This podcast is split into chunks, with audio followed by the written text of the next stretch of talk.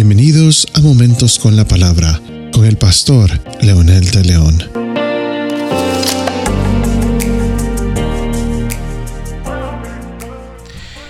Esta no es una advertencia, ni mucho menos un consejo, pero tampoco es una opción.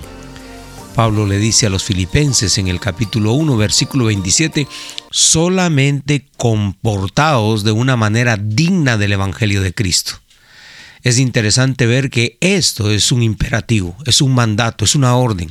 No hay opción para los que amamos al Señor.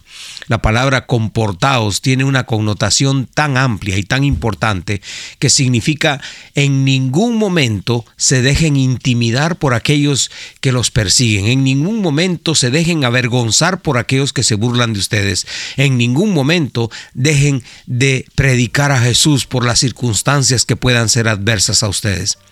Comportarse de una manera digna significa que Jesús, su muerte en la cruz del Calvario, su sacrificio, su mensaje y todo lo que él hizo en esta tierra, significa que lo ha compartido con nosotros. Por lo tanto, ser dignos de esa eh, gracia, ser dignos de ese regalo, significa ponerlo en alto. Pablo entonces exhorta a todos aquellos que conocen a Jesús que vivamos así.